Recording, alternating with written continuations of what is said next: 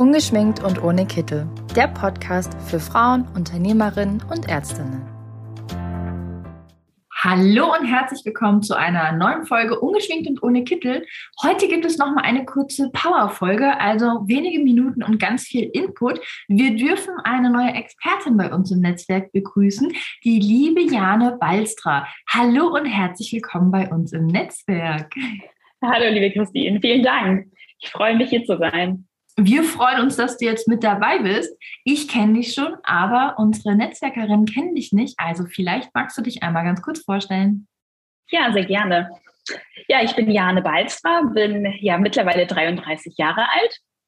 Ähm, bin gerade im letzten Sommer nach Leipzig gezogen, habe hier eine Firma gegründet, die ZAK GmbH ähm, im Bereich Abrechnungsbetreuung und Coaching, Kommunikation komme aber ursprünglich mehr aus dem nordischen Bereich, so mehr Landkreis Cuxhaven, also schon äh, so an der Nordsee. Ja. Und ähm, da bin ich auch aufgewachsen. Ich habe sehr dörflich gewohnt und habe da auch meine Ausbildung gemacht zur ZFA, habe dann aber schon ziemlich früh gemerkt, so irgendwie äh, steckt da, glaube ich, noch ein bisschen mehr Potenzial und ich habe irgendwie Bock auf ZMV, habe dann 2014 meine ZMV gemacht, ähm, habe dann gesagt, so das Dorfleben äh, langweilt mich auch so ein bisschen. Ich will nach Hamburg. Mhm. habe dann me meine Erfahrungen gesammelt in einigen Hamburger Praxen und ja, bin dann durch meine damalige ähm, ja, Mentorin eigentlich so zur ähm, Abrechnungsgesellschaft gekommen, habe dann viele Jahre bei der Abrechnungsgesellschaft gearbeitet und ja, bin dann aber der Meinung gewesen, so, äh, ich mache noch ein paar Fortbildungen im Bereich Kommunikation und Coaching, habe eine NLP-Ausbildung gemacht, habe eine Insights-Ausbildung gemacht. Und ja, und dann habe ich jetzt mit äh, meinen Geschäftspartnern in Leipzig die Zack gegründet. Sehr cool. Das heißt ja auch, du hattest auf jeden Fall vor, Unternehmerin zu werden. Und da ist natürlich immer die Frage, wir sind ja ein Netzwerk, wir gucken viel auf das Unternehmertum.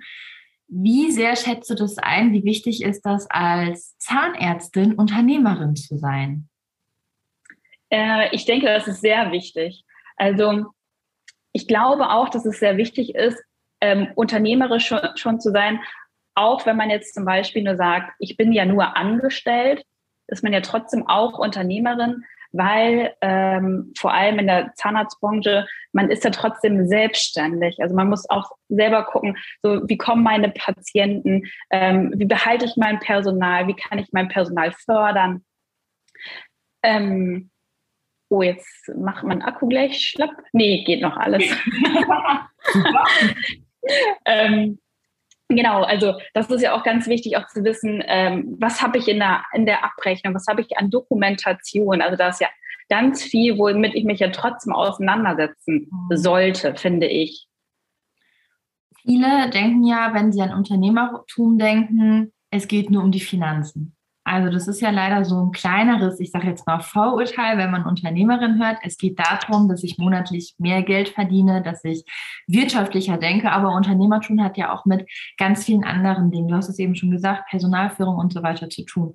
Wenn du in eine Praxis reinkommst, wo ist immer so dein erster, ich sage jetzt mal unternehmerische Blick drauf, wo du sagst, da ist meistens wirklich bei einigen ähm, eine kleinere Schwachstelle, die zwar so im Alltag nicht auffällt und die wahrscheinlich auch einfach nie auffällt, die aber wirklich wertvoll sein kann?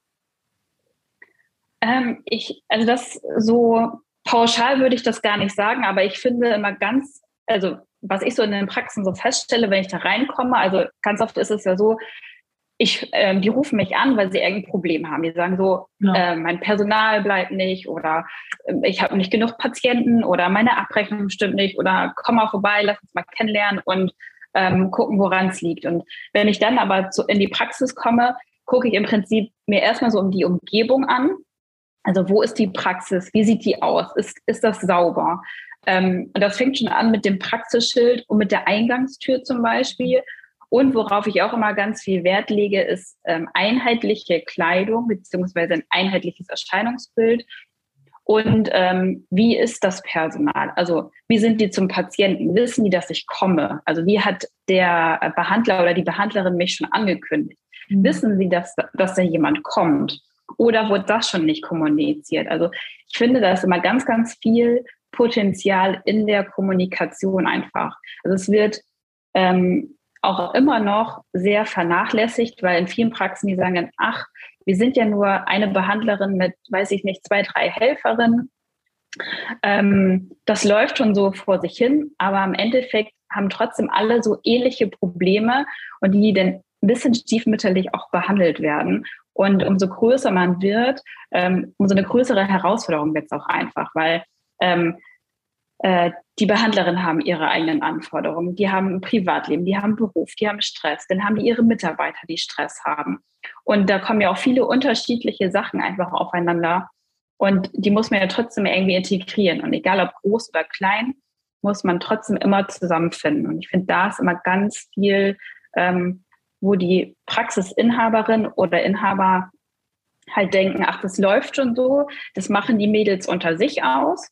Und im Endeffekt ist es aber so, wenn man da ein bisschen tiefer mal guckt und mal mit denen spricht und sich mal ein bisschen mehr mit denen beschäftigt und auch mit den Problemen oder wo seht ihr Potenzial, dann sagen die meistens, ja, ähm, ich bin unzufrieden, weil zum Beispiel ich kriege keine Wertschätzung oder ähm, ich, mein, meine Chefin sieht mich nicht oder die Ideen, die ich habe, die werden nicht umgesetzt. Also es ist ganz oft sowas, Kommunikation, Wertschätzung.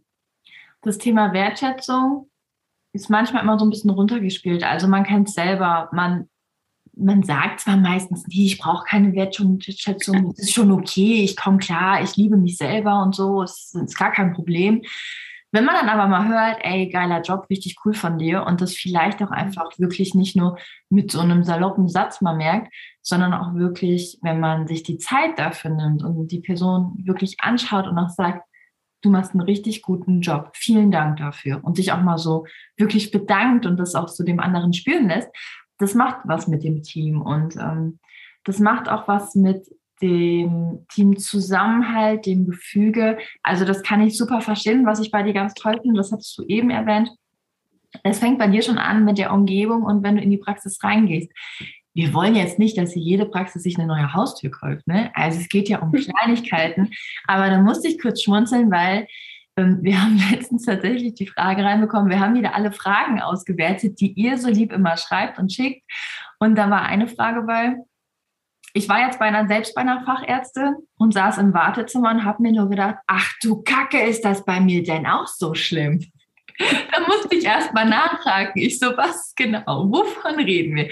Diese, das Wartezimmer sah grauselig aus. Ich habe mich da nicht wohlgefühlt, sondern wie 1920. Dann habe ich stundenlang gewartet und das war, also, und das, das war einfach nicht voll, das Wartezimmer. Da waren fünf Personen und ich habe trotzdem Ewigkeiten gewartet. Und habe ich auch gedacht, ich so, ja, meistens ist es ja tatsächlich so. Also als Behandler und als Team, du bist durchgängig beschäftigt. Natürlich, wenn du vorne an der Rezeption sitzt, dann siehst du ja, dass da was los ist, aber im Behandlungszimmer siehst du es ja gar nicht. Und deswegen finde ich es ganz toll, dass du auch hier ähm, diesen Blick von außen einmal reinbringst. Und ich finde es immer ganz wertvoll, wenn dann du ähm, in die Praxis reingehst und einfach sagst, das sind nur winzig kleine Dinge, die ihr ändern könnt. Und schon ist es auch für den Patienten nicht mehr dieser patientengraues Wartezimmer, sondern vielleicht auch ähm, wirklich, dass man hinterher rausgeht und sagt, boah, das war super schnell, empfehle ich direkt weiter. Hm. Ja, das ist es, ist es auch, weil ähm, es, ich denke so, ich bin ja im Endeffekt ja auch Patient. Also ich gehe ja auch in Praxen und äh, möchte eine Zahnreinigung oder sonst irgendwas.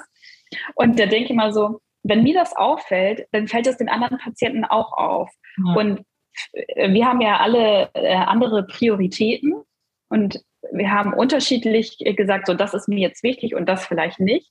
Aber wenn ich schon reinkomme und schon an der Eingangstür vielleicht Spinnweben sehe oder schon ein benutztes Taschentuch, was einer vielleicht verloren hat, das ist ja auch nicht schlimm, kann ja passieren. Aber dass man eben regelmäßig kontrollieren oder ähm, wenn die Rezeption so voller Zettel sind, weil ähm, die, die Verwaltungskraft das vielleicht gerade nicht geschafft hat, das wegzusortieren, ist ja nicht schlimm. Nur ähm, mir muss immer bewusst sein, der erste Blick ist immer, ich komme als Patient rein und wenn ich Neupatient bin oder auch ein Stammpatient, ist das das Erste, was ich sehe. Und wenn das Chaos ist, dann kann ich mir schon vorstellen, wie sieht es wahrscheinlich da im Steri aus oder im Behandlungszimmer. Äh, ja, geht schöner. Vielleicht so zum Schluss von, unserem, äh, von unserer netten Folge so ein kleiner Tipp noch von dir. Wie kann ich mein Team ein wenig dafür sensibilisieren?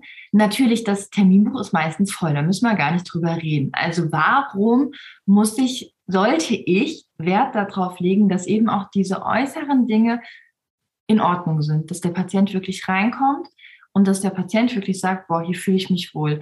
Weil hier ist ja ganz normal, äh, wenn, man, wenn man doch das Terminbuch voll hat, warum muss ich dann zwingend auch hier drauf wirklich tagtäglich achten?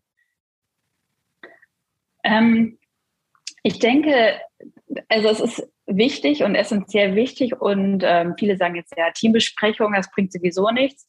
Nur ich brauche Verantwortlichkeiten. Also wenn ich mich nicht dafür verantwortlich fühle als ähm, Personal oder als Fachkraft, dann wird das nie jemand machen oder halt nur halbherzig. Oder im Team wird gesagt, das macht schon meine Kollegin, das, dafür bin ich nicht verantwortlich. Man muss einmal festlegen, so wer ist für was verantwortlich und vielleicht auch fragen, Mensch, traust du dir das zu? Worauf hast du denn eigentlich Bock? Möchtest du das machen? Und dann sagt vielleicht eine, die ähm, sonst immer den Recall macht, sagt, sagt vielleicht, oh nee, das mache ich total ungern, weil das so nervig ist. Dann muss ich mich da hinsetzen und alle einzelnen Briefe eintüten. Das mag ich gar nicht. Und die andere sagt, oh, so eine halbe Stunde mal eben was anderes machen als im Zimmer. Ähm, das mache ich total gerne. Komm, ich mache mir einen Puffer und dann mache ich das. Mhm. Dass man einfach darüber spricht und die Aufgaben auch mal im Team vielleicht verteilt. So, wer kann was machen?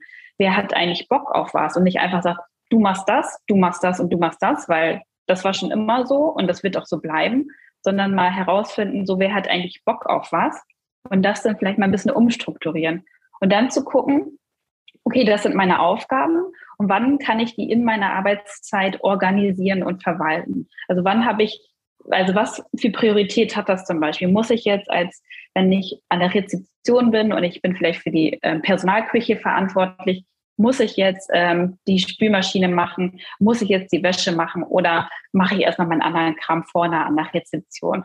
Und da muss man erstmal ein Gefühl für bekommen, wenn man das vielleicht vorher jahrelang anders gemacht hat. Und da ist es halt wichtig, im Team gegenseitig zu schauen und auch offen kommunizieren und auch konstruktives Feedback zu geben, zu sagen, Mensch, lass uns das doch so und so mal ausprobieren und das dann eine Zeit lang machen. Und wenn es dann nicht funktioniert, dann macht man es halt anders. Wichtiges Wort, konstruktives Feedback. Was ist konstruktives Feedback jetzt wirklich zum Schluss? Weil das ist natürlich auch so eine Sache. Also wenn ich jetzt sage, ich fand deine Arbeit nicht gut, ist das kein konstruktives Feedback.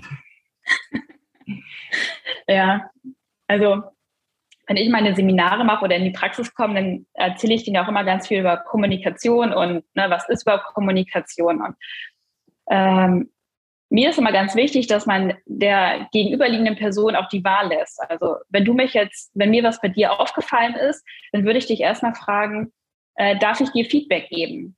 Ja. Und es kann ja auch sein, dass du sagst, nee, Jane, äh, ich habe gerade echt die Nase voll, weil ne, ich habe so viel gerade gehört, das möchte ich jetzt nicht. Dann kann ich sagen, okay, kein Problem, dann gehe ich weg. Dann muss ich halt für mich entscheiden, okay, gut, hätte ich ihr jetzt gerne gesagt, aber dann halt nicht ähm, das aber nicht persönlich nehmen, das ist auch das Wichtige.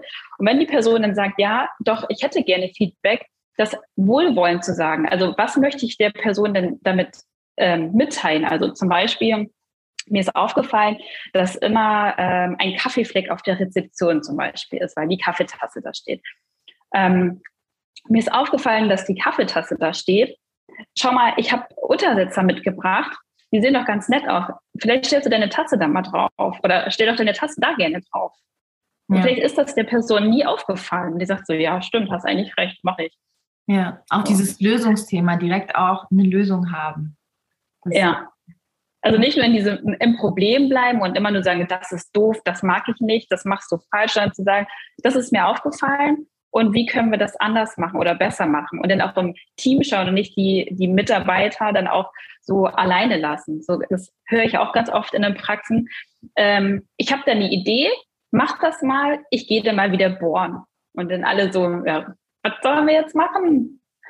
Das ist ja ganz oft so, das kennt man ja auch im Alltag, oh, wir könnten das, das, das, man sollte das und das und das ändern. Und dann stehen da alle und denken sich, ja, und wer ändert es jetzt? Also, wir lassen uns auch kurz zusammensetzen und es auch wirklich genauestens besprechen, damit wir auch wissen, was ändert sich denn jetzt. Also konstruktives Feedback finde ich auch immer sehr wichtig und ganz wichtig, und das muss ich jetzt auch ganz klar sagen, fand ich, dass du am Anfang, wo wir über konstruktives Feedback gesprochen haben, gesagt hast, fragt bitte erst.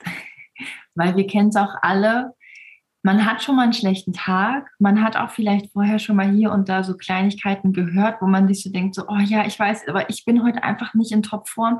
Ich kann jetzt gerade kein, keine Kritik und kein Feedback gebrauchen, finde ich ganz wichtig. Und man kann dann auch einfach selbst entscheiden und sagen, heute kann ich es nicht, aber wir können gerne die Tage darüber sprechen. Und meistens ist es ja auch so, wenn ich nach einer bestimmten Situation zu jemandem gehe und sage, darf ich dir mal kurz Feedback geben, weiß die Person in den allerhäufigsten Fällen auch, ah, ich habe gerade das gemacht, ich glaube, ich weiß schon, worum es geht und vielleicht ändert sie es auch so.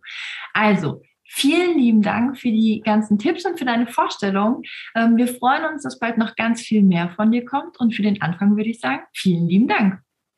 Ja, danke schön. Ich habe zu danken, dass ich dabei sein darf. Bis bald. Bis bald.